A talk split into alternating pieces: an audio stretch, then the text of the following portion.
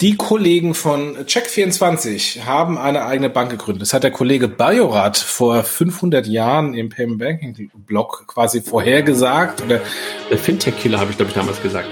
Payment and Banking, der Podcast aus der Mitte der Fin, Tech und Payment-Branche. Mit euren Hosts Jochen Siegert und André Bajorat.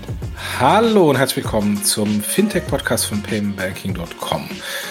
Der Oktober ist vorbei. Ich sage das irgendwie jeden Monat. Der Oktober ist diesmal vorbei. Ähm, und wir haben uns wieder zusammengesetzt, der liebe André und ich, um die News des Monats zu kommentieren und zu besprechen, die die liebe Kollegin Christina Casalla äh, für uns zusammengestellt hat im Blog. Und ähm, hallo André, bevor ah. wir anfangen, Medias Res gehen, erstmal gegenseitig vorstellen. Hallo André. Hallo Jochen. Ja, ähm, äh, bevor wir anfangen, nochmal der Hinweis auf unser Newsletter, weil wenn ihr die News des Monats hört oder jetzt lest, je nachdem, könnt ihr beides hören, also auch lesen.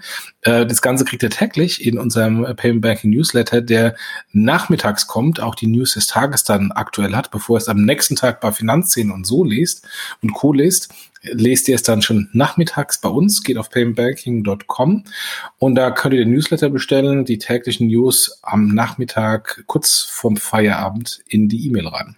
Du hast den auch, oder, André? Ja, habe ich auch. Habe ich auch, absolut. Ich hatte zwischenzeitlich doppelt, einmal an die Deutschmark-Adresse und an die äh, Payment Banking-Adresse. Und wegen meines äh, DSGVO-Artikels ähm, und äh, des Rants von dem Kollegen Vincent Haupert habe ich Deutsche Bank Newsletter-Abonnement abbestellt, um zu gucken, ob es auch wirklich abgestellt wurde. Und es wurde abgestellt. Also es kriegst du nur noch einmal. Aber ich brauche es auch nur einmal. ja, wollen wir gleich reingehen? Ja, lass uns reingehen. Lass uns reingehen in die News. Und ähm, genau, äh, Christina hat ja zusammengestellt. Wir haben sie noch mal ein bisschen gekürzt, weil wir nicht irgendwie über alles was sagen wollen, sagen können. Äh, also nicht, weil wir nicht, ähm, ja, also einfach nur, weil wir sie nicht äh, kommentieren wollten. Ich schaue, ich habe übrigens auch ein Foto bei Twitter gepostet, falls ihr euch, falls ihr das Foto seht und euch wundert, warum ich als ähm, eingefleischter Mac-User einen blauen Windows-Hintergrund habe. Das ist mein Firmenrechner, der über Emulation auf meinem Mac läuft. Das ist wirklich kurios, ein Windows-System auf einem Mac zu nutzen. Aber es funktioniert. Ähm, und äh, die ganze ähm, Remote-Desktop-Geschichte funktioniert besser denn je. Ähm, allerdings nur uns bei mir, nicht beim Kollegen Bajorat. Der hat ein paar Probleme. Ja, Probleme damit.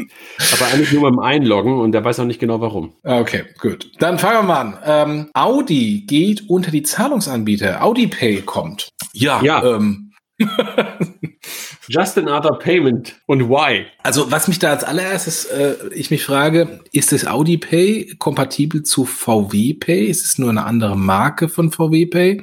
Oder haben die im eigenen Silo was anderes gebaut, äh, was inkompatibel mit VW Pay ist? Ich wette das zweite. und äh, man muss ja auch denken, es gibt äh, BMW Pay und es gibt Mercedes Pay. Und das erinnert mich, erinnert mich so ein bisschen an die Mobilfunkanbieter, die dann der Meinung waren, weil ich dann irgendwie ein Sternchen Pay, also Vodafone, Telekom, O2 Pay hab, würde ich dann nicht meinen Vertrag wechseln. Das ist so ein bisschen ähnlich hier mit, mit, dem Auto, nach dem Motto, nur weil ich jetzt irgendwie mit dem Auto bezahlen kann, ähm, habe ich dann eine größere Stickiness äh, zur, zur Marke. Ich würde das mal bezweifeln. Ich glaube, das geht auch nicht darum, dass du es woanders benutzt, sondern wirklich, dass du es nur im Auto benutzt. Und ähm, ich glaube, das ist einfach letztendlich, glaube ich, einfach nur ein Wallet im Auto drin, damit du halt erstmal die, die Ausstattungsmerkmale und den ganzen Kram, Functions on Demand heißt es ja, nachbuchen kannst. Also ich glaube, bezahlen im Auto wird natürlich irgendwo wichtig. Ähm, auch, dass du solche Sachen möglicherweise wirklich nach, nachbuchen kannst, sind ja solche typischen Sachen, wo ich mich bei meinem eigenen Auto auch manchmal darüber wundere, warum ich Funktionen, die ich damals bei der Konfiguration vergessen habe, nicht nachbestellen kann. Ähm, aber das ist halt heute nicht vorgesehen. Und wenn sowas dann in der Zukunft vorgesehen ist und dort dann auch eine Payment-Funktion dahinter liegt, ist okay. Ist es eine Nachricht? Nee. Ist es ein Stück Infrastruktur, die jetzt ins Auto reingehört? Wahrscheinlich, ne? Ja, und muss das dann Audi, VW, BMW, Mercedes Pay heißen oder einfach nee. nur mein Auto kann irgendwie bezahlen an der Tankstelle, an der Mautstation ähm, oder fürs öffentliche Parken. Und weißt du was, Jochen? Ich glaube, wir können jetzt irgendwie darüber äh, spekulieren. Ich glaube, die beste Variante wäre, wir versuchen einfach mal jemanden von VW oder Audi in Podcast zu bekommen und uns die Ratio dahinter erklären zu lassen. Das ist eine sehr gute Idee. Da kennen wir ja ein paar Leute. Da müssen wir mal gucken. Das Netzwerk genau. ist, also außer, außer bei Audi. Ich kenne bei Audi keinen, aber bei, ist egal. bei Sollten den Kollegen, die also, liebe VW, Hörer, Mercedes und BMW Pay machen, äh, da kennen wir. Also, liebe Hörer, schanzt uns denjenigen zu, der dafür die Verantwortung trägt und ähm, bestimmt auch gerne darüber reden möchte. Genau. Machen wir gerne. Wenn, wenn er dann reden darf. Dann, äh, ChargeBee sichert sich äh, weiteres Geld. Äh, ChargeBee ist ein äh, Spezialist für Recurring Payments und Abonnementverwaltung. Ich glaube, wir hatten das irgendwie vor ein oder zwei ähm, Podcasts schon mal. Ich glaube, das weiß Recurly oder sowas das war. Ähm, aber ich erinnere mich daran, als ähm, so, keine Ahnung, 2011, 2012 so die ersten Apps losgingen, die so Adorsis, Driving Payment Transformations. Adorsis entwickelt innovative, skalierbare Services und Lösungen für die Finanzindustrie. Mit 15 Jahren Branchenerfahrung, High-Quality Professional Services und Solutions sowie direktem Zugang zu EU-agierenden Gremien deckt Adorsis den gesamten Digitalisierungsprozess durch Open Banking Know-how für ihre Kunden ab sowohl für die Modernisierung bestehender Systeme als auch zur Implementierung neuer Geschäftsmodelle bietet Adorsis Ihnen den komplett Lifecycle Service von der Konzeption über die Architektur und Entwicklung bis zum Support. Die Time to Market verkürzt Adorsis durch den Einsatz von qualitativ hochwertigen programmierten Lösungen aus dem speziell auf Digital Payments zugeschnittenen Open Source Portfolio. Das Open Banking Gateway von Adorsis bietet Ihnen universellen, DSVGO-konformen Zugang zu Banken in Deutschland und Europa. Besuchen Sie adorsis.com, um Teil der Open Banking Revolution zu werden. Mit wiederkehrenden ähm, Bezahlmöglichkeiten pro Monat was haben wollten, also ein Abo äh, verkaufen wollten und Apple damals noch nicht bereit war, äh, wiederkehrende Zahlungen zu machen. Du erinnerst dich möglicherweise, am Anfang gab es ja nur mhm. einen Preis ja, für eine ja. App auf ein Update und so weiter. Äh, da gab es damals auch schon äh, Recurly, Chargebee und sowas. Die waren alle leider nicht am deutschen Markt. Ähm, aber ich glaube, wir merken alle selber, wenn wir uns auf unseren Kontoauszug gucken oder auf unsere Kreditkartenabrechnung gucken, dass da mehr und mehr Recurring Payments drauf sind. Und äh, insofern Abonnementverwaltung und äh, Recurring Payments ist, glaube ich, weiterhin ein Markt, ähm, der echt super interessant ist. Ähm, und dass da jemand sich drauf spezialisiert, ähm, ist, glaube ich, auch gerechtfertigt. Irgendwann wird es, glaube ich, wieder eine Frage werden, ist es ein Product oder ist es ein Feature? Ne? Also ist das ein typischer Übernahmekandidat ähm, für, keine Ahnung, ein Stripe, äh, wenn sie das nicht selber so gut gebaut haben oder für eine PayPal oder was auch immer. Aber eine Spezialisierung auf diesen immer weiter wachsenden Markt halte ich nicht für, nicht für dumm. Das Interessante ist, dass dieser Bereich ja ursprünglich äh, total in der Hand war von einer deutschen Firma namens äh, Cleverbridge aus Köln, äh, die äh, Digital Payments für große oder die Payments für digitale Güter und Recurring Payments gemacht haben, für große Anbieter, Microsoft. Ähm, ich habe es auch gehabt bei Starfinanz. Genau. Und ähm, die haben, also die sind groß und äh, sind auch riesig gewachsen, aber die haben irgendwie diese nächste Stufe des Recurring Payments verpasst. Da gibt's ja diese Charge-Bees oder im B2B-Bereich Suora. Da sind wahnsinnig viele Startups hochgekommen, haben ein eigenes Ökosystem in eigenen Nischen gebaut. Und ähm, es fehlt da eigentlich eine Konsolidierung, die vermutlich irgendwann kommen wird. Aber es ist ein interessanter, interessantes Segment. Ja, finde ich auch. Absolut. Und es gibt irgendwie, glaube ich, in Deutschland gar keinen mehr, der das äh, so richtig macht. Ne? Du hast recht, Cleverbridge war es und danach ist. Ja, Cleverbridge, die gibt's noch immer. Ja, genau. Und dann, äh, es war ja zuerst Digital River und dann ist daraus Cleverbridge ähm, ja als Spin-off entstanden. Ne? Und Digital River ist ja ähm, eigentlich auch eine deutsche Firma gewesen, ähm, beziehungsweise das hieß Element 5 am Anfang.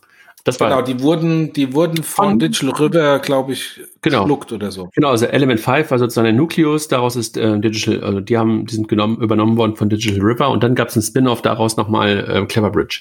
In der Tat. Aber ansonsten gibt es wirklich keinen richtig guten Deutschen. Aber das waren diejenigen, die auch die ganzen Abos damals abgerechnet haben für ähm, die ganzen Kasperskis und sowas dieser Welt, ne, als man noch genau, Viren-Scanner genau. kaufte. Ja. Gut, Machen wir weiter. Dann, die Kollegen von Check24 haben eine eigene Bank gegründet. Das hat der Kollege Bajorat vor 500 Jahren im Payment Banking Blog quasi vorhergesagt oder zurecht geschrieben ähm, als, äh, als mögliche ähm, Expansion von Check24. Dann gab es zwischenzeitlich mal Gerüchte. Jetzt der Fintech-Killer habe ich, der Fintech-Killer habe ich, glaube ich, damals gesagt. Ja, genau, wer, genau. Wer ist der wahre Fintech-Killer? Richtig. So, und, und über, über den ersten, über den ersten Killer sprechen wir, wen, wen er als erstes gekillt hat, sprechen wir gleich später. Ähm, aber insofern hat Check24 ähm, jetzt eine eigene Bank gegründet, äh, ganz kreativ C24 ähm, die fünf verschiedene Kontomodelle anbietet, äh, äh, Konto-Debitkarten, Sofortdispos und so weiter und so fort. Wir haben das kommentiert auch im Blog. Ähm, ich war etwas enttäuscht, dass es halt dann doch nur Anführungsstrichen eine schlecht gemachte oder gut gemachte, wie auch immer, Kopie von N26 unter dem Namen Check24 ist. Naja, also was halt irgendwie schon ziemlich gut ist, ist ähm, die Einbettung ähm, des Kontos sofort ins äh, Check24-Ökosystem, so du denn da drin bist. Also sobald du halt einen Check24-Account hattest, wo du möglicherweise auch schon deine Verträge und dergleichen mitverwaltet hast, ähm, ist das schon ziemlich gut. Also da hast du sofort dann den Connect ähm, in Richtung deiner bestehenden Konten, wenn du schon das Multibanking benutzt hast. Das hat es schon ziemlich gut gemacht und hat natürlich eine andere Startposition aus meiner Perspektive, als es eine N26 hatte äh, oder hat. Ja, hatte eigentlich eher. Also ich bin wirklich gespannt. Also diese Kombination aus Daten auslesen, und Cross-Selling sofort auf diesen Daten. Da sind die Kollegen wahrscheinlich in so einer richtigen Pool-Position, wie es sonst kein anderer hatte. Und deshalb bin ich auch gespannt, wie das Konto selber angenommen wird. Ja. Der, der Prozess selber war smooth, habe es auch gemacht. Mal gucken, ähm, wie sich das wirklich entwickelt. Ich bin wirklich gespannt, ähm, wie viele Kunden äh, in einem Jahr auf der C24 Bank sein werden. Dann die Kollegen von Klarna kooperieren jetzt auch mit Macy's. Wir hatten es, glaube ich, mit, wie hießen die Kollegen, H&M äh, beim letzten oder vorletzten Podcast. Diesmal mit Macy's in USA. Ähm, und äh, Macy's bietet Klarna im Online-Shop zum Ratenkauf an. Und äh, letztendlich noch ein weiterer Schritt für Klarna in die USA. Ja, und ich fände es halt irgendwie interessant, und da kommen wir gleich noch zu Affirm, ähm, wenn das dann wirklich Multichannel wäre. Also wenn das halt nicht nur online wäre, weil momentan ist die Meldung ja die, dass es wirklich nur ein äh, Buy Now, Pay Later ähm, für den E-Commerce ist. Wenn das aber halt auch funktioniert am Point of Sale, natürlich momentan sowieso etwas schwieriger in der ganzen Corona-Zeit ähm, und natürlich eigentlich auch immer weniger äh, stationären Handel, aber trotzdem fände ich das wirklich spannend, weil das mal ein Zeichen dafür wäre, dass Klarna aus der reinen Online-Welt auch in die, in die ähm, sogenannte Offline-Welt abrutscht. Ne, abrutscht klingt aber so negativ, du weißt aber, glaube ich, was ich meine. Also, dass sich da weitermachen können, weitermachen können. Aber das äh, sehe ich daraus nicht. Aber das fände ich wirklich interessant, wenn Macy's nicht nur in der Online-Welt auf Klarna setzen würde. Ja, dann äh, unsere lieben von, Kollegen von PayDirect haben ein Riesenproblem, weil ähm, total nachvollziehbar, ganz am Anfang haben sie versucht, sich natürlich ein bisschen größer darzustellen, als sie sind und haben gesagt, wir haben 10.000 Shops ähm, wovon allerdings 7000 Shops, kleine Online-Händler hinter dem Online-Marktplatz Rakuten war. Und äh, André, du wirst dich erinnern, als äh, Giropay gestartet ist, war Giropay ja sofort bei eBay, hätte äh, Giropay sagen können, wir haben irgendwie 50.000 Händler. Hat Giropay nicht gemacht. Äh, die Kollegen von PayDirect ähm, hat natürlich auch ein wahnsinniger Druck auf deren Schultern äh, gelastet, mussten natürlich irgendwie sich schöner machen, als sie tatsächlich sind. Also haben sie gesagt, wir haben 10.000 Händler, wo, was aber nur 3.000 sind und 7000 ähm, waren Rakuten-Shops. Jetzt hat Rakuten aufgegeben. Ähm, insofern ist die tolle Wachstumskurve von 0 auf 10.000 mit einem wahnsinnigen Einbruch äh, verbunden, nämlich jetzt haben sie nur noch 3000 Händler man kann natürlich sagen, ist eine, ist eine blöde KPI, ähm, sagt eigentlich nichts aus, äh, weil am Ende des Tages ist äh, das E-Commerce-Volumen sowieso bei den Top 50 Shops und alles dahinter ist irrelevant. Aber trotzdem von der Kommunikation so ein kleines Desaster, oder? Können Sie, glaube ich, wirklich nichts für? Weil Rakuten sich einfach aus dem deutschen Markt verabschiedet hat und damit halt auch die ganzen Online-Händler weg sind oder die ganzen Marktplatzhändler weg sind. Dafür kann man halt nichts. Diesen KPI in den Vordergrund zu stellen, ist in der Tat halt irgendwie fragwürdig. Ne? Also weil da ja wirklich nicht wirklich viel aussagt. Man kann sagen, daraus kannst du vielleicht ein bisschen Marktanteile oder ein bisschen Penetration ableiten. Wenn du aber halt Marktplatzhändler wirklich nennst, puh, ja, dann musst du, glaube ich, dieses Risiko irgendwie auch eingehen, wenn plötzlich dann der Aggregator weg ist. Ja. Ähm, hat das eine Relevanz auf die Zahlen? Wahrscheinlich dummerweise noch nicht mal, weil ähm, Rakuten wäre nicht weggegangen, wenn diese Händler alle super erfolgreich gewesen wären waren sie halt nicht. Exakt. Und ähm, deshalb wird es wahrscheinlich irgendwie auf die operativen ähm, Zahlungen wahrscheinlich oder auf die operativen Zahlen wahrscheinlich gar keinen großen Einfluss haben. In der Kommunikation, wenn man halt einmal auf, auf, auf diese große Zahl gesetzt hat, dann ist es natürlich doof. Ich erinnere mich daran, das haben wir bei ähm, bei einem, bei einem Startup, wo ich, wo ich beteiligt bin, auch mal gemacht, dass wir halt ähm, API-Calls ähm, auch mal kommuniziert haben.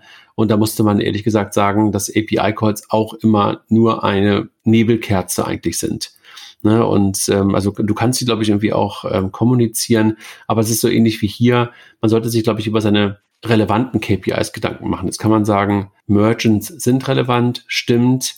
Marktplatz-Merchants sind aber, glaube ich, eher weniger relevant. Also ist immer schwierig, ne? Also wenn du halt einen Marktplatz hast als Kunden, dann ist es immer so, dass du sowieso eine Abhängigkeit bist ähm, zu diesem Marktplatz. Aber naja, also lange, lang genug ähm, rumschwadroniert um das Thema doofe Kommunikation. Was ja, und ich würde eigentlich einen Marktplatz als einen Marktplatz sehen, weil Nein. Rakuten oder Lieferheld oder Airbnb ist de facto ein Händler. Ja, es gibt da hinten dran Hunderttausende, aber genauso könnte man sagen, Hyatt oder Marriott oder was auch immer, Hotelkette Motel One, ähm, sind nicht, ist nicht ein Akzeptanzhändler, sprich aber, Motel One, aber Jochen, Tausende. Es, aber Jochen, du hast es ja gesagt, ähm, manchmal bist du ja auch auf der Suche nach echt guten Mitteilungen, nach guten News. Und wenn du plötzlich sagen kannst, ich habe via eines Partners 7000 Händler gewonnen, ist es ja eigentlich geil. Shit happens. Shit happens. Äh, da kommen, da fallen ein die Probleme aus der Vergangenheit auf die Füße. Egal. Äh, apropos äh, Probleme aus der Vergangenheit. Wir hatten mal Probleme in der Vergangenheit mit den Kollegen mit Naga. Äh, die hatten, äh, da mussten wir sogar mal einen Podcast schneiden, weil was ganz, der Bajorat was ganz fies gesagt hat. Das haben wir dann ein freundliches Anwaltsschreiben bekommen. Haben die Kollegen von Naga starten Naga Pay, ähm, wollen eine soziale Trading- und Investitionsplattform anbieten. Ähm, man muss darauf Rücksicht ich glaube, ich glaube, das Wort sozial musst du anders aussprechen. Keine soziale Trading-Investitionsplattform, sondern eine Social. Social. Social. nee, man muss auch äh, sagen, dass die Kollegen von Naga immer wieder neue ähm, ähm Möglichkeiten suchen, irgendwie Geld zu verdienen. Ähm, äh, da gab es damals auch mit der Deutschen Börse zusammen so ein toller Trading-Marktplatz für digitale Güter aus Spielen, also so Ingame-Items von dem auch man nichts mehr hört. War auch Stichwort Pedirect, äh, große Kommunikation, wenig geliefert. Insofern ähm, startet Naga, NagaPay. Mal gucken, André, wann wir uns das nächste Mal über NagaPay unterhalten. ich spreche über erfolgreiche äh, Companies und erfolgreiche äh, Dinge, nämlich Affirm, äh, die äh, planen den Börsengang. Ähm, Affirm kommt aus San Francisco, dahinter sitzt ähm, einer der PayPal-Gründer, Max. Max Lechwin, ne? Ja. die ein im Grunde sowas wie Klarna gemacht haben in USA, also äh, Pay Later. Ich glaube sogar vor Klarna haben sie das in USA geschafft oder mehr oder weniger. Ja, klar, sind, in, sind ja. in den USA losgelaufen. Nur, dass sie halt eigentlich angefangen haben am Point of Sale, ne? Also das, was ich genau, gerade, genau, genau. Das was ich gerade bei Klarna sagte, äh, wann kommt sie in der Offline-Welt an? Damit sind sie losgelaufen. Und ähm, ist einfach super äh, interessant. Ne? Die haben wirklich gesagt, wir verändern das Bezahlverhalten am ähm, physischen Point of Sale und nicht so, wie das aus Deutschland kennst, dass du sagst, ich möchte hier Ratenkauf machen, später bezahlen, dann wirst du in ein Hinterzimmer gelockt ähm, und musst dann irgendwie einen Vertrag unterschreiben. Also du kennst ja vielleicht vom Mediamarkt, Saturn oder Möbelhäusern. Das machst du ja nicht wirklich an der Kasse, ich kenne das noch von meiner Kasche Quelle Bankzeit. Ja, und, und der Marktführer in der Finanzierung von Waschmaschinen ja, und, und Fernseher und, und, Co. es war nicht im Hinterzimmer, es war nicht im Hinterzimmer, es war ein separates Terminal, äh, wo das angegeben wurde, wo auch gleich KYC gemacht wurde um, ähm, und wo dann auch instant, wir haben da ein extra Instant Decision Engine gebaut, ähm, sofort instant zurückgegeben wurde, der Herr Bajorat ist gut für diese Waschmaschine. Ja. Super. Jedenfalls macht der Firm das irgendwie äh, in, der, in der modernen. genau. Bei mir ist 15 Jahre her. genau. Also, äh, congrats, ne? Und, und die PayPal-Mafia schlägt mal wieder zu.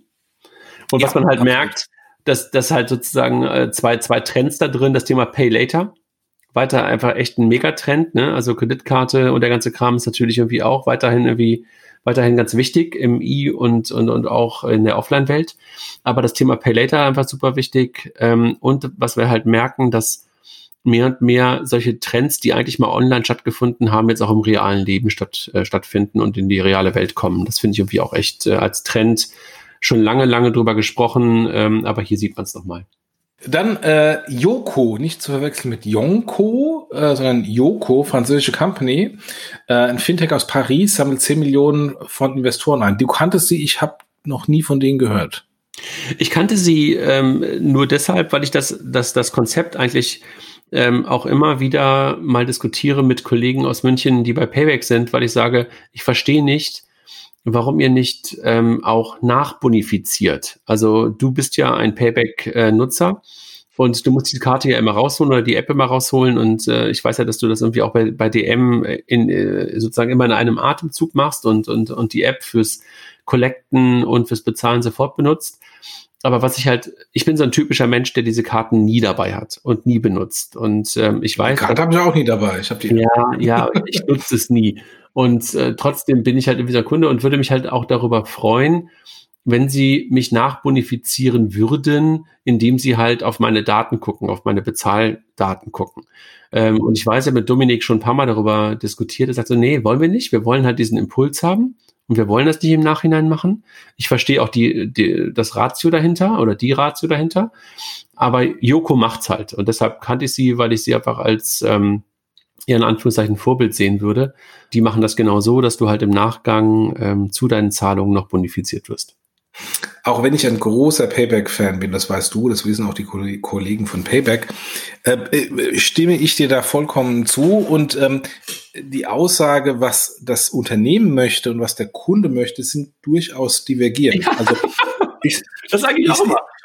Ich sage immer, also wenn, wann immer ich ähm, hier bei DM bin, ähm, ich gehe dann in den DM, mache dann meine Einkäufe und stehe dann in der Kassenschlange, dann mache ich das Handy auf und gucke, gibt es irgendwelche Rabatte oder Coupons, also irgendein Zehnfach-Coupon, aktiviere den und dann schmeiße ich irgendwie das Zeug aufs Kassenband, ähm, tu das scannen und dann räume es wieder ab. Das Ideale ist, dass der Kunde, bevor er in den Laden geht, ähm, nochmal das schaut und dann guckt, was für Coupons es gibt und dann sein Kauferlebnis und seine Einkaufsentscheidung anhand der Coupons geleitet wird.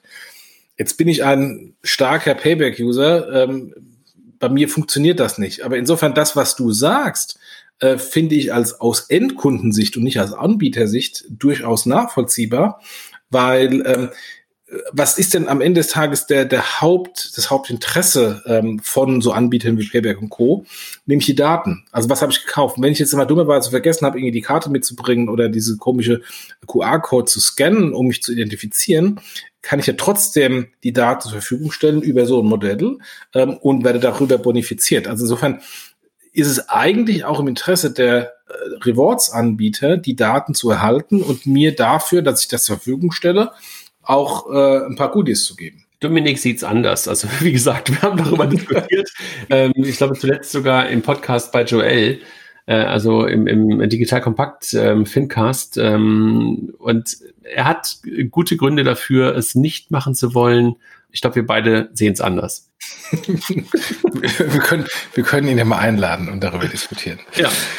Die Kollegen von Trade Republic, die ich heute Morgen mal wieder genutzt habe, ähm, der Neo-Broker, die haben auch übrigens, by the way, Fintech des Jahres gewonnen. Übrigens, äh, bei der Transactions ähm, tun wir das Fintech des Jahres ähm, verleihen. Also von daher diejenigen, ähm, die sich bewerben möchten beziehungsweise abstimmen möchten, äh, haltet mal den Blog in, äh, im Auge, weil da gibt es bestimmt wieder demnächst den Publikums-Award, wo wir abstimmen. Du hast gerade gesagt, sie haben gewonnen. Ja, sie haben schon mal gewonnen, aber sie hatten jetzt, im letzten Jahr gewonnen. Genau, und jetzt sind sie aber wieder Kandidat, ne? Ach, die sind wieder Kandidat, wusste ich ja, gerade. Okay. Also jetzt insofern, mag sein, weiß ich nicht. Ich weiß, sie haben letztes Jahr ähm, den Newcomer Award, glaube ich, bekommen. Ja. Auf jeden Fall, die Kollegen von Trade Republic haben sind eines der umsatzstärksten Fintechs in Deutschland. Und das Interessante, sie verdienen pro Trade drei Euro, obwohl sie dem Kunden nur ein Euro in Rechnung stellen. Das erklärst du jetzt mal bitte, wie die aus einem Euro drei Euro machen. Naja, das sind halt Provisionen, die halt kommen durch die Marktplätze. Also die, äh, die, die Börsenmarktplätze und sie machen das ja vor allen Dingen über Lang und Schwarz äh, sind halt bereit, ihnen dafür Geld zu geben, äh, dass da Trades stattfinden. Und ähm, darüber verdienen sie ihr Geld. Das hat kürzlich ähm, der Kollege äh, von Finanzien, ich weiß gar nicht, ähm, ob es jetzt ähm, Heinz Roger oder Christian war, die haben es mal ganz gut dargestellt. Also kann man einfach ganz gut nachlesen, ist in den News auch verlinkt. Ähm, aber das ist einfach, ähm, gibt es Provisionen von den Marktplätzen und ähm, ja, daran verdienen sie Geld. Ich finde halt bei Trade Republic einfach eins echt faszinierend. Ich kenne die wirklich schon lange. Ich glaube seit 2014 oder 2015. Und die das war doch bei dir beim, beim Hackathon. Ja, genau, beim, beim Bankathon damals. Und, beim Bankathon, nicht Hackathon. Genau. Ja, ähm, und das war der, das war der Bankathon in Offenbach damals. Und den haben sie auch gewonnen.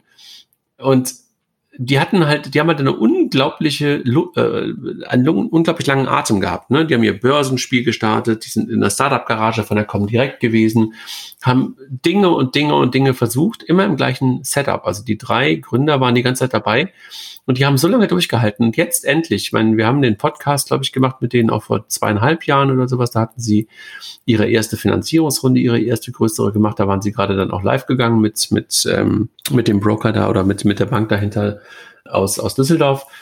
Und dann kamen ja letztendlich erst wirklich die, die ganzen Finanzierungsrunden. Ne? Project A waren, glaube ich, die ersten und, ähm, und dann kam ja irgendwann Peter Thiel, glaube ich, da auch noch mit rein und einige Business Angels und Kinnevik und sowas waren mit da drin. Also einfach Chapeau, super. Also so lange durchgehalten zu haben ähm, in diesem Team, also toll.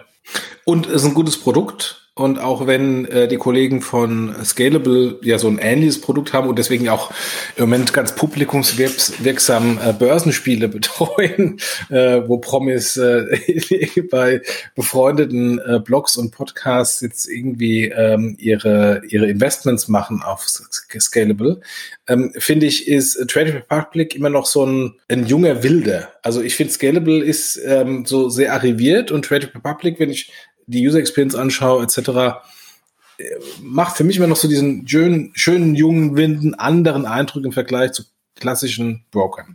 Ja, und das ist auch ein bisschen fast schon gemein für die, für die anderen, die jetzt nachgefolgt sind. Es gibt also zwei, drei andere, die eigentlich in die gleiche Richtung gegangen sind. Ne? Und da weiß man, glaube ich, noch nicht bei den Namen. Just Trade, glaube ich, ist einer und glaube ich, es gibt noch einen zweiten. Aber irgendwie, Trade Republic hat sich, ja, einen guten Namen gemacht, einfach, muss man sagen. Also bisher keine richtigen Fuck-Ups ähm, auch wichtig. Und ähm, wie würde der gute ähm, Florian Heinemann sagen, gutes Signaling gehabt? Ja, genau, genau. Genug äh, der Lobhudelei, gehen wir, gehen wir weiter auf äh, Spendesk. Ich glaube, wir können zwei Sachen zusammenwerfen. Ich glaube, wir können Spendesk und Phenom eigentlich was zusammenwerfen, äh, aus, aus, äh, so in, in, in einen Rutsch, weil das beides SMB ist. Dann mach du doch. Du bist der Moderator. Nein, äh, wunderbarer Übergang. Mach, mach doch. Nein, also weil ich kenne ich kenn den einen so halb und den anderen gar nicht. Von daher machst du sowieso besser. Nein, es, es gibt einfach ähm, Spendesk, äh, wie der Name schon fast, äh, fast schon sagt, Einnahmen, Ausgaben, Verwaltung einfach für SMBs, einfach wieder ein heißer Scheiß aus Frankreich. Also du merkst einfach, dass, du, dass das französische Thema gerade so ein bisschen hochkommt. Ne? Hat man mit Quanto schon und da gibt es ein paar andere französische Fintechs, die halt irgendwie auch gekommen sind. Da ist jetzt Fidelity, also mit Eight Roads eingestiegen, mit 18 Millionen, einfach echt so ähm, eine, eine stolze Summe. Äh, konzentrieren sich darauf, ähm, machen halt Kooperationen, das ist ganz spannend, unter anderem mit Personio. Weißt du, Personio ist ja dieses ähm, super gehypte Startup aus München, dieses HR-Startup. Ähm, und damit bist du natürlich, wenn du einmal dann in der HR-Software drin bist, dann auch ganz gut, ähm, hast du ganz gute Cross-Selling-Möglichkeiten. Da merkst du, dass das Thema Small Medium Business und diese ganze Prozessoptimierung in diesem Umfeld einfach total heißer Scheiß weiterhin ist, ne? weil das war, war und ist lange Zeit für viele manuell und äh, das kriegen die echt ganz gut hin. Und Phenom ist ja dieses ähm, ähm, äh, diese Module Bank ähm, aus, aus, aus Russland geht in die gleiche Richtung wie halt die ganzen äh, Pentas und Contest äh, und sowas dieser Welt. Auch wieder auf SMB ausgerichtet, Freelancer ausgerichtet, Solaris Bank wieder ähm, dahinter. Und da merkst du halt auch da, da versuchen gerade einfach viele sich einfach breit zu machen in diesem Segment. Und da bleibt das Thema SMB weiter heißer Scheiß. Ich glaube, das liegt einfach daran, erstmal wachsen SMBs, also weil dadurch das ähm, kleine Unternehmen und Freelancer einfach weiterhin zunehmen und du kannst dieses Segment ähm, sowohl am Konto als auch in der Karte, weißt du besser als ich, ne? Business Cards kannst du halt noch besser monetarisieren, weil die Interchange immer noch da ist äh, kannst du das Konto monetarisieren, du kannst die Kartenzahlung monetarisieren und vor allen Dingen ist es leichter, drumherum ein Ökosystem aufzubauen, weil du halt für diese Firmenkunden, für diese kleinen Firmenkunden sehr schnell über das Thema Buchhaltung, Rechnungsstellung, all den ganzen Kram nachdenken kannst und die Leute froh sind, dort gute integrierte Lösungen zu bekommen und dann auch bereit sind dafür zu bezahlen, anstatt den Schuhkarton zu haben. Perfekt.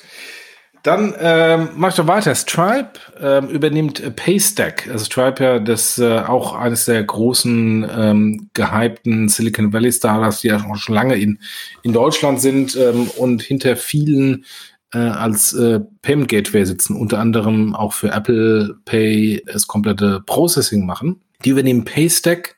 Das ist ähm, ein Unternehmen in Lagos in Nigeria ähm, und ähm, äh, Stripe hat damals schon mal investiert gehabt in der Series A Finanzierungsrunde und ähm, nutzt Paystack in die Expansion neuer Märkte. Äh, interessant, weil bislang da hatte ich Stripe immer eher so auf diesem normal entwickelten Western, westeuropäischen und west, westliche Weltmarkt wahrgenommen, aber offensichtlich versuchen sie jetzt auch eher in die Entwicklungsländer zu gehen und dann vermutlich dann auch mittelfristig nach Asien.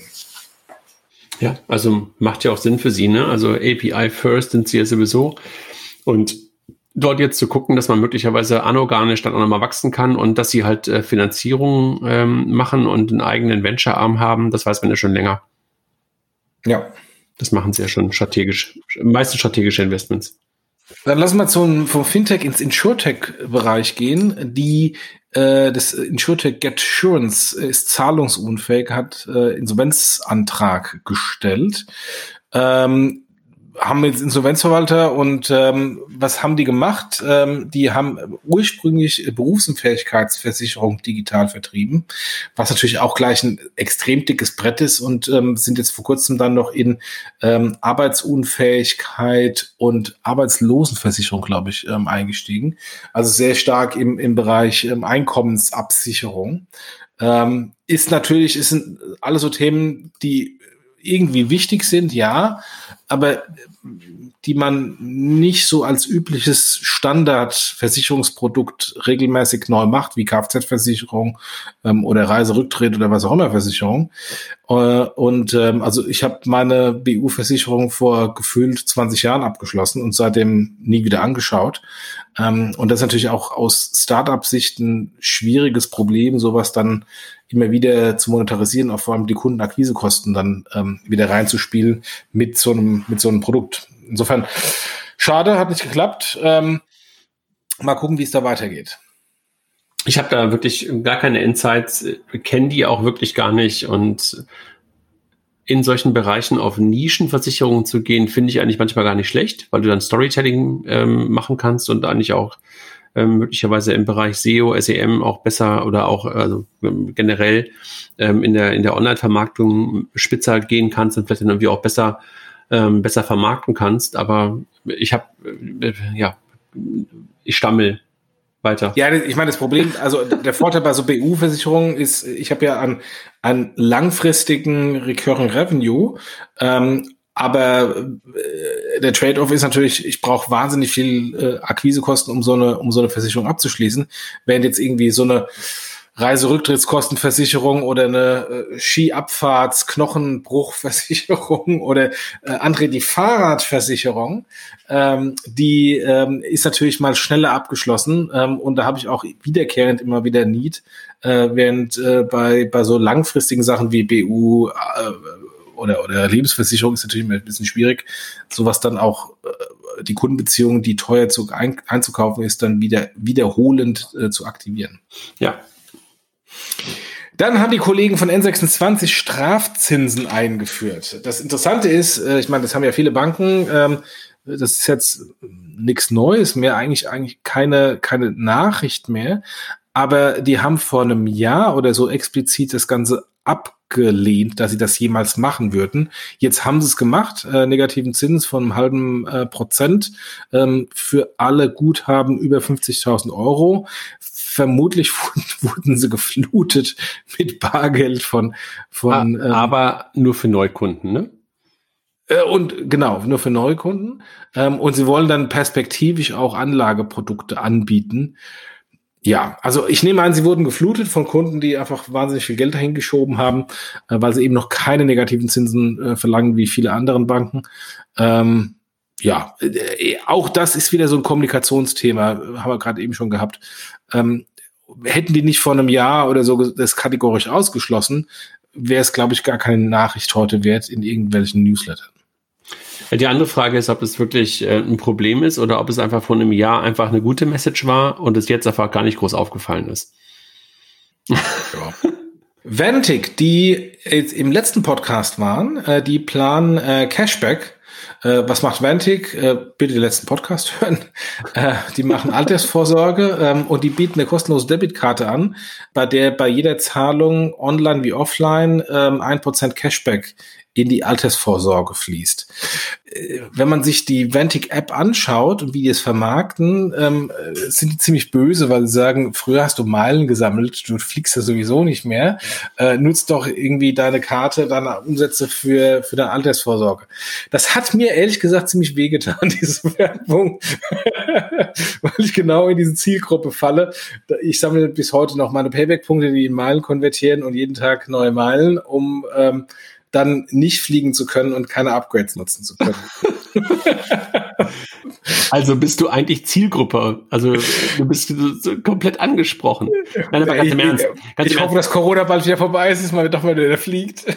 Ganz im Ernst, wir, wir hatten ja mit, mit äh, Kilian und ich haben ja mit Till gesprochen und ähm, eigentlich verrückt, dass das noch nicht mehr Leute machen. Ne? Also dass du nicht ein Teil ähm, einfach von diesen von diesen äh, getätigten Umsätzen dann wirklich in die Altersvorsorge reinpackst. Das macht, also ich finde es einfach eine super simple Regel und finde das gut. Ich würde mir das wünschen, da haben wir auch drüber gesprochen im Podcast, dass es ähm, variabel ist, also dass diese eins, drei, fünf, zehn Prozent oder was auch immer du da drauf packen kannst, dass du das selber wählen kannst, wie viel du da noch additiv zu deinen Umsätzen in die Altersvorsorge reinpacken willst. Also dass es nicht immer nur ein Prozent sein muss, aber als Start glaube ich echt gut. Und der Vorteil bei Vantik ist ja, dass du zwar ins Alter sparst oder ins Alter anlegst, Anlege ist glaube ich richtig, ähm, und nicht Spaß im klassischen Sinne, aber dass du das Geld ja jederzeit wieder rausnehmen kannst. Also anders als in der klassischen Lebensversicherung, die ja wirklich dann bis nahezu ans Lebensende läuft, ähm, ist es halt hier so, dass du an das Geld immer wieder rankommen kannst und muss man sich mal angucken. Also ich finde den Gedanken echt nett und habe mich wirklich gefragt, warum sind die vermeintlich die ersten? Ich habe mich was anderes gefragt. Wie schaffen die es, auf einer Debitkarte ein Prozent Cashback zu geben? Ich glaube ehrlich gesagt, ähm, über das, das ist ja kein Cashback. Also du sparst ja sozusagen selber nochmal ein Prozent obendrauf. Ach, das rundet auf, oder was? Ja, ja, ja, genau. Ach so, ach so, ach so. Ich dachte, das wäre Cashback, dass auf meine Umsätze, die ich tätige, nein. ich ein 1% Cashback nein, äh, anspare. Ach so, ach so, ach so. Ja. Schon dein eigenes Geld. Okay, apropos Altersvorsorge, ich habe heute, ich habe heute ähm, Post von der deutschen Rentenversicherung bekommen und habe erstmal dreimal das Wort gesandt, weil die mir ein neuen, neues Datum nennen, wann ich in äh, Pension gehen darf. Das ist der 1.12.2040. Ich habe noch 20 Jahre vor mir. Und was kriegst du dann? Euro. Im Moment 622 Euro. Schön. Alles klar. toll. Bleiben wir bei der Altersvorsorge, bleiben wir bei Vantic oder Vantic? Wie heißen die eigentlich? Vantic, oder Vantic? Okay, ähm, weil Vanta ähm, der Wettbewerber oder ein Wettbewerber, Nein, gar kein Wettbewerber. Fintech. Ja, ein Berliner Fintech. Also ja, ein Berliner Fintech. Außer, außer dass es Fintech und in Berlin ist, haben die nichts gemein. Auf jeden Fall doch den Namen Wann muss ähm, muss einen Namen äh, aufgeben, muss ich einen neuen Namen finden, weil es dann doch zu nah äh, an der Corporate Identity das Wanta an Wantik ist. Ja. Und was hat Wanta, was hat Wanta gemacht? Wanta macht im Grunde genommen das Gleiche, was wir oben bei Spendesk ähm, schon hatten. Machen ähm, eine Kreditkarte für Startups, ähm, sehr stark verbunden mit dem Thema Ausgabenmanagement und dergleichen.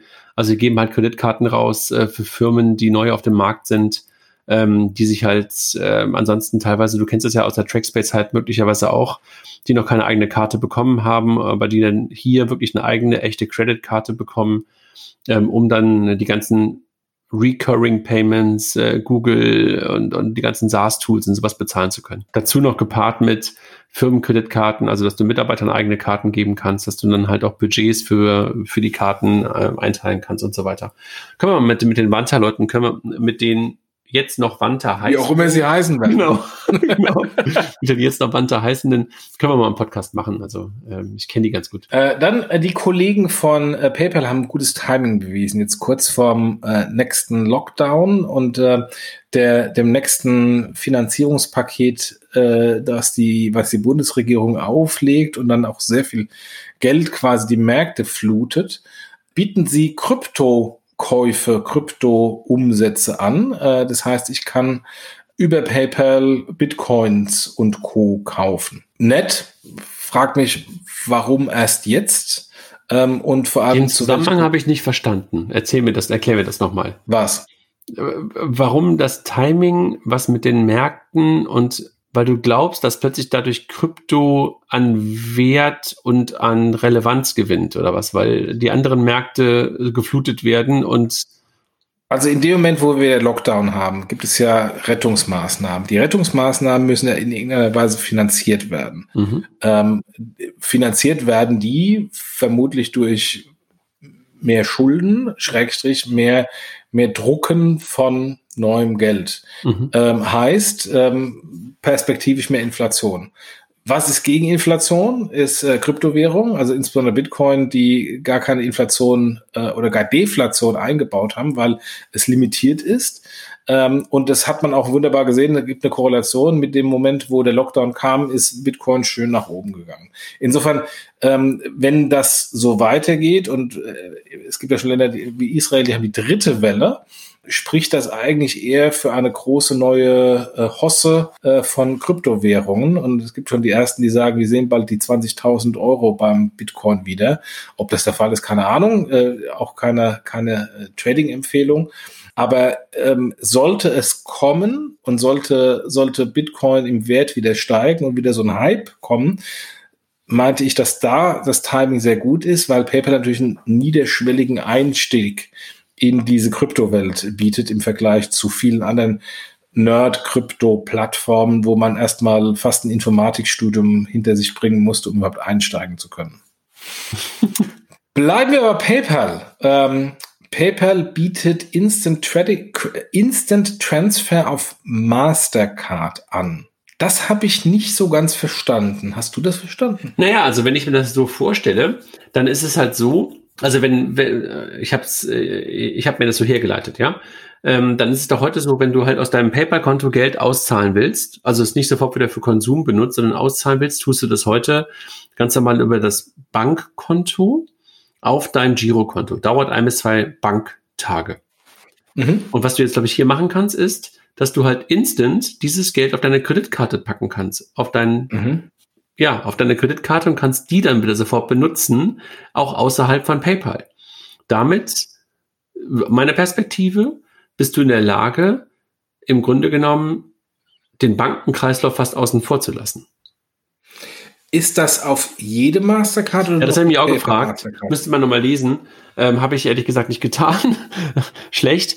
Ähm, habe ich mich, äh, das war auch die Frage, die ich mir gestellt habe. Geht es auf jede Mastercard? Ähm, Wäre es natürlich echt ein Knaller.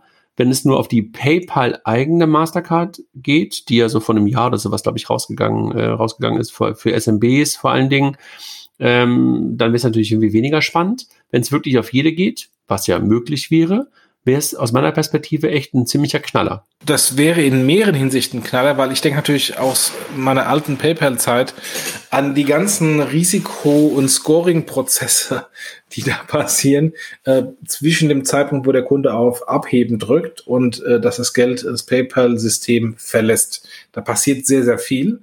Und wenn das tatsächlich instant auf eine dritte Karte ist und ich insofern instant ja, warte mal. Geld verfügen kann. Dritte, dritte Karte ist eine spannende Frage. Also ich würde mal davon ausgehen, dass es nur die Karte ist, die bei PayPal hinterlegt ist. Ja, wie auch immer, aber das ist eine dritte Karte. Das Geld ist ja dann aus dem PayPal-System. Ja, aber weg. die Karte ist ja verifiziert. Das immerhin. Ja, ja, nee, nee, mir geht's nicht um die Verifikation, mir geht's um betrügerische Transaktionen. Ich äh, mache, ähm, ich verkaufe betrügerisch irgendwas bei eBay, ja, ja. Äh, bekomme Geld Verstehe und ziehe das Geld sofort ab ja, ähm, und verschicke die Ware nicht. Und äh, insofern, da, da gibt's da gibt's sehr viel Risikosysteme, die da im Hintergrund sind. Ähm, gut, die werden, die Kollegen werden sich auch weiterentwickelt haben im Risikomanagement, äh, bin ich ja sicher, die sind ja nicht stehen geblieben. Ähm, aber äh, mit dem, mit der alten, mit dem alten Know-how von PayPal, äh, wenn sie das so machen, extern auf jede Karte, Respekt. Ja. Aus Risikosicht. Incha, das deutsch-türkische Fintech, ähm, hat äh, also kooperiert mit der Solaris Bank, hat eine Geldspritze bekommen in Höhe von äh, 2,5 Millionen Euro. Was macht Insha? Die machen quasi Islam, Islamic Banking ähm, für vermutlich hiesige Nutzer, die Islamic Banking präferieren. Keine Zinsen und dergleichen. Also genau, ich glaube, für die, für die, für die Zielgruppe, ähm, also ich glaube, da haben wir, die Zielgruppe ist groß genug. Ähm, und finde ich irgendwie ganz interessant. Ähm, und so eine Solar Solaris ist natürlich dafür prädestiniert, ne? weil du einfach im Hintergrund ähm, nicht selber Bank sein musst und da merkst du, dass halt auch so Nischenbanking stattfinden kann. Finde ich gut. Ja, Punkt. Gut, ich meine, ob ich jetzt Zinsen oder Gebühren verrechne, ist nur eine andere Art und Weise, aber ist zumindest ein, ein aus, aus Überzeugungsgesichtspunkten äh, besser passendes Produkt. Ja, über Ant haben wir schon gesprochen, ne? Beim letzten Mal, glaube ich, ne?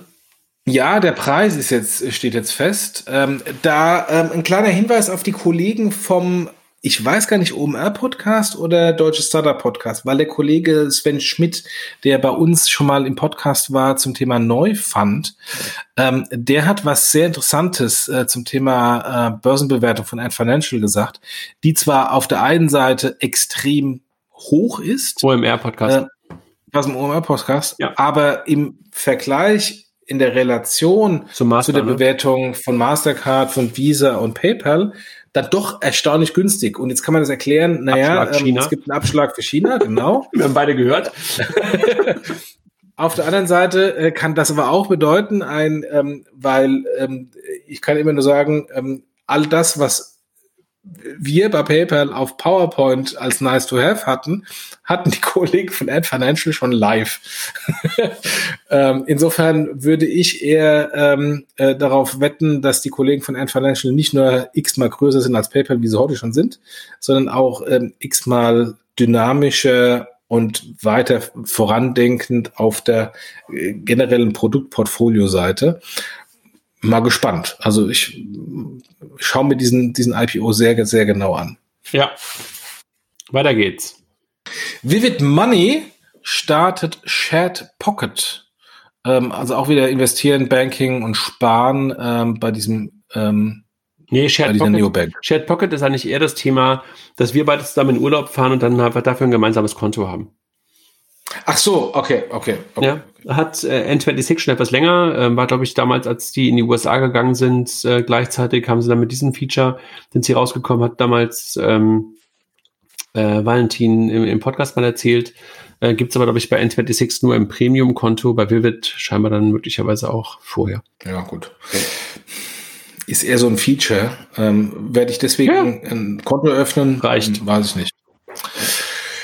Bei Aber by the way, by the way, ja. trotzdem ein, genau, ist ein Feature, was wiederum keine normale Bank hat. Ja, das ist eine andere Geschichte. Aber wenn ich, wenn ich den Need für diesen Use Case habe, gehe ich dann deswegen zu Vivid und N26 eher nicht. Äh, ja, aber ehrlich gesagt über das Thema Shared Pockets denke ich schon immer wieder nach, weil ich mit Freunden und, und, und Familie und sowas immer wieder solche Momente habe. Jetzt momentan macht man natürlich weniger Urlaub, aber wenn du halt sonst mit Gruppen unterwegs bist und du hast ja manchmal auch deine Bier, deine Bierjungs, ja, und äh, dann hast du diese Shared-Sachen. Also wir machen das immer über Split, über so eine App darüber. Da fehlt aber immer am Ende irgendwie das Zahlen. Und wenn du hier sogar in solchem Shared Pocket sogar virtuelle Kreditkarten rausgeben kannst, das ist schon ein ganz cooles Feature. Die Frage ist einfach, wenn es einfach dabei ist und es ein Feature für ein Premium-Konto ist äh, und du möglicherweise noch zwei, drei andere hast, wo du sagst, okay, das ist jetzt sozusagen der Tropfen auf dem heißen Stein, der mich dann zum Kippen bringt. Das ist ein scheiß Bild, ne? Weil ein Tropfen auf dem heißen Stein bringt nichts zum Kippen. der, der im Nachhinein. Genau. Aber du meinst, du meinst äh, der Tropfen auf die Waage, die dann zum Kippen bringt. Was auch immer. Das Bild war scheiße. ähm, gehen wir zu Yonko oder Junko oder wie auch immer die sich genau genannt hatten, dem äh, Insurtech von ähm, Finlieb, äh, die versucht haben, die das ganz dicke Brett versucht haben zu bohren, äh, eine Konkurrenz zu N26 zu äh, ach, Check24 zu sein, ähm, aber eine Anführungsstrichen Banken- und versicherungsfreundliche Kom äh, Anbieter zu Check24, wo ich mich immer ehrlich gesagt fragte, dem Kunden ist es doch völlig egal, wer nun von wem abhängig ist, der will einfach einen günstigen Deal. Und ob das jetzt ähm, Banken- und versicherungsfreundlich ist, interessiert den Endkunden nicht. Aber andere Diskussion. Äh, bei Jonko gehen die Lichter aus und ähm, habe heute auch bei Finanzszene gelesen, dass der, der Grund dafür ein äh, in letzter Minute abgesprungener Investor sei, der auch ausgerechnet angeblich der Hauptinvestor von Finlib ist, nämlich äh, Ping An. So habe ich es auch gelesen. Also mehr weiß ich auch nicht. Ähm, ich war, glaube ich, eine der, der echt großen Wetten, haben wir auch ein paar Mal ähm, gehört aus dem, aus dem Mund von, von, von Caro und einigen anderen, dass es wirklich eine große Wette war.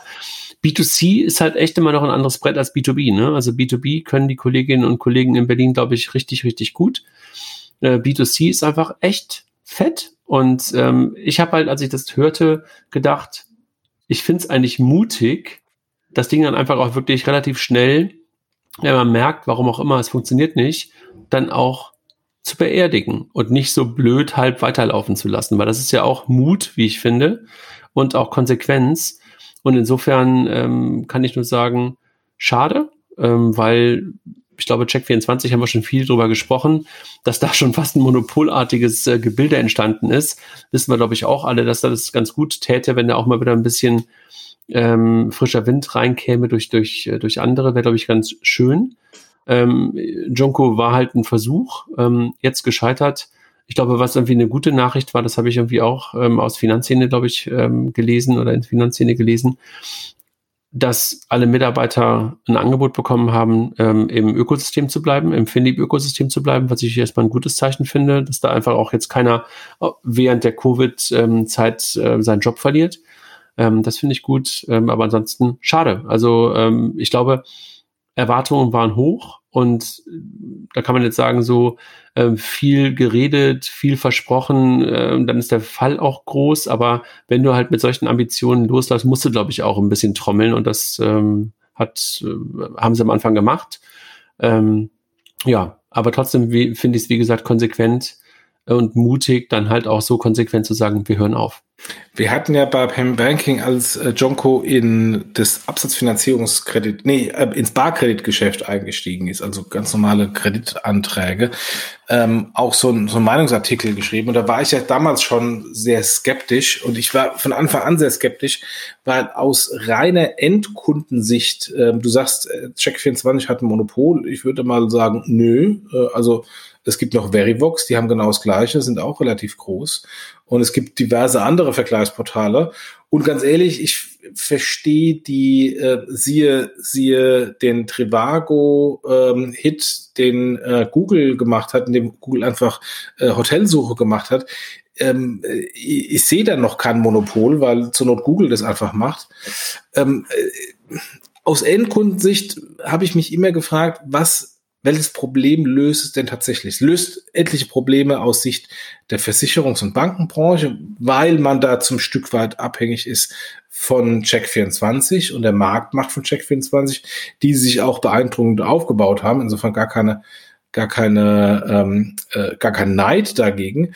Aber daran zu zu bohren und daran zu kratzen, ist halt dann schon sehr aufwendig. Aber wenn ich mir das nochmal in einem anderen Kontext anschaue, finde ich, ist da eine ganz andere Story dahinter. Wenn es tatsächlich Ping An ist, die ähm, da abgesprungen sind, die ja mit sehr großen Ambitionen bei Finlieb reingegangen sind, ähm, was heißt es denn dann in der Relationship Ping An gegenüber Finlieb? Wenn eines der größten, wie du sagst, größten Wetten von Finlieb dann eins vor zwölf ähm, aufgegeben wurde? Keine Ahnung. Ähm, kann man wahrscheinlich jetzt viel spekulieren und sich die Frage stellen. Aber im besten Fall schreibst du Rami eine SMS. Nö.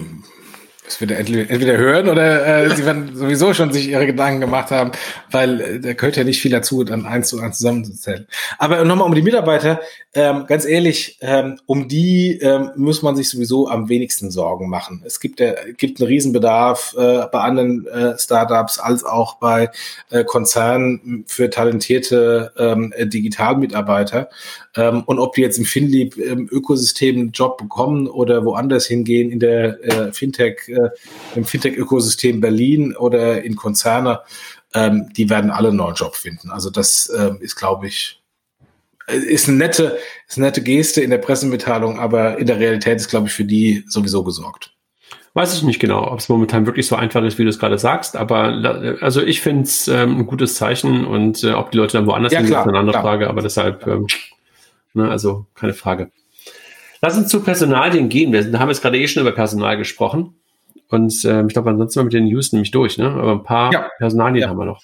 Philipp Hohlmann, den kennt man hier aus dem Podcast, ja. den kennt man von der letzten Becks, äh, der ehemalige Deutschlandchef von Konto, dem ähm, quasi der Neobank aus Frankreich, der Neobank aus Frankreich, also quasi äh, äquivalent von N26 in Frankreich, nur auf der Business-Seite, ähm, der ähm, verlässt Konto, will ein eigenes äh, Unternehmen gründen. Ja. Konto bedauert die Entscheidung äh, und steht nun vor einer Führungslücke. Also es klingt nicht danach, als hätte man ihn entlassen, sondern tatsächlich, er ist gegangen, um was Neues zu machen. Absolut. In der aktuellen, in der aktuellen Situation, in der aktuellen Zeit mit Corona und Funding-Situation mit Corona, ein sehr mutiger Schritt. Ja, der Konto-CEO ist im Moment der Interim Country Manager. Ähm, ansonsten äh, Coinbase, wir haben gerade eben über ähm, äh, PayPal gesprochen, über Bitcoin und einer der, der, der Profiteure vom letzten Bitcoin-Hype ist eben Coinbase. Die haben ja wahnsinnig viele hunderte Millionen, wenn nicht gar Milliarden an Revenues äh, über die Trading-Gebühren verdient. Und äh, die kommen jetzt nach Deutschland äh, und haben jetzt einen Deutschlandchef. Du hast ja vorhin schon über das Thema Krypto gesprochen und insofern ähm, macht das wohl Sinn, ne? Wollen eine BaFin-Lizenz beantragen und der Kollege heißt Sascha Rongoven-Wahler. Kennst du den? Der ist bei der Deutschen Börse gewesen vorher. Nee. Dann die lieben Freunde von der DKB, ähm, die wir alle äh, gerne sehr, sehr mögen, auch wenn ich ab und zu mal böse über die Kollegen schreibe, in meinen Erfahrungen, ähm, bekommen eine neue Bereichsleiterin, sehr, sehr vorbildlich, Maren Heiß. Naja, letztendlich, äh, letztendlich ist, war ja früher dort auch eine Bereichsleiterin, ne? Die ja, genau. Ne? Genau. Ähm, Sie bitte. genau, die berichtet an Thilo Hack. Bettina, Entschuldigung, Bettina, nicht Bettina. Sibylle, Bettina. Bettina Stark äh, berichtet direkt an den Thilo Hacke und die war vorher ähm, Associate äh, Partnerin bei einer Unternehmensberatung. Und auch lange bei der Commerzbank, ne, bei der UBS. Aber in der Tat, ähm, DKB sieht man gerade eine ganze Menge ähm, Hirings, ne? Also ähm, Kolleginnen von, von RatePay sind gerade hingegangen, Kolleginnen von, von Solaris Bank sind gerade hingegangen. Ähm, da passiert, glaube ich, eine ganze Menge weiterhin. Ich hoffe ja immer noch auf eine endlich, endlich die x-mal versprochene gute App. ich sehe die immer noch nicht. ähm, Finsight, ähm, die lange, lange, nicht, lange nichts mehr von gehört, ne? Von aus Frankfurt, genau. Haben aber jetzt äh, sehr beeindruckenden äh, Beirat bekommen. Absolut.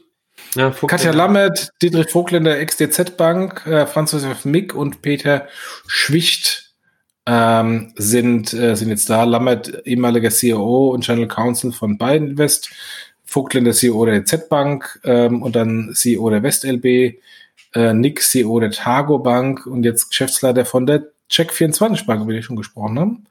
Ähm, und Schwicht ähm, CEO und äh, von JP Morgan Asset Management. Ja. Also beeindruckend, so ein Setup zusammenzubringen. Absolut. sehr gut gemacht. Ja. Letzte Personalie, Books äh, bekommt einen Deutschlandchef, äh, Trading App Books, äh, oder Bucks, nicht Books, Bucks, ähm, bekommt einen Trading-Chef und ähm, Nils, nicht Trading-Chef, ein Deutschlandchef, Nils Hendrik Höcker wird Deutschlandchef ähm, und wird in Berlin ein Team aufbauen. Ja, ich meine, ist Trading ist aber gerade momentan völlig in äh? und Bugs ist ja wie auch schon jetzt mittlerweile boah, drei, vier, fünf Jahre alt ähm, und super erfolgreich und dann einfach auch einen Fokus mit jemandem zu haben in Deutschland macht, glaube ich, auch bei denen Sinn. Absolut. Aber André, so viel wir heute über Trading und Börsenspiele und Neo-Broker etc. gesprochen haben, wir müssen eigentlich alle unsere Aktien verkaufen. Weil du weißt, in dem Moment, wo auf der Bildzeitung auf der Startseite Börsentipps gegeben werden, ist es Zeit zu verkaufen. Und irgendwie, wir sind noch nicht auf der Bildzeitung, aber wir sind auf dem Weg dahin. Ja, da hast du recht. Bevor wir wieder den Telekom-Effekt haben, meinst du, ja? Exakt, exakt, genau.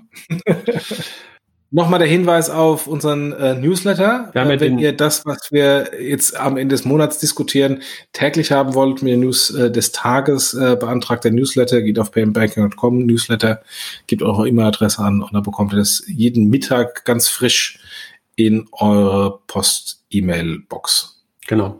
Und was wir ähm, ja den Hinweis bekommen haben, dass wir das lieber wieder länger machen sollen, haben wir gemacht heute. Genau. Brav. Dann Mach's mal gut. Alles klar. Bis zum nächsten Monat. Ciao. Mach's gut. Tschüss. Tschüss.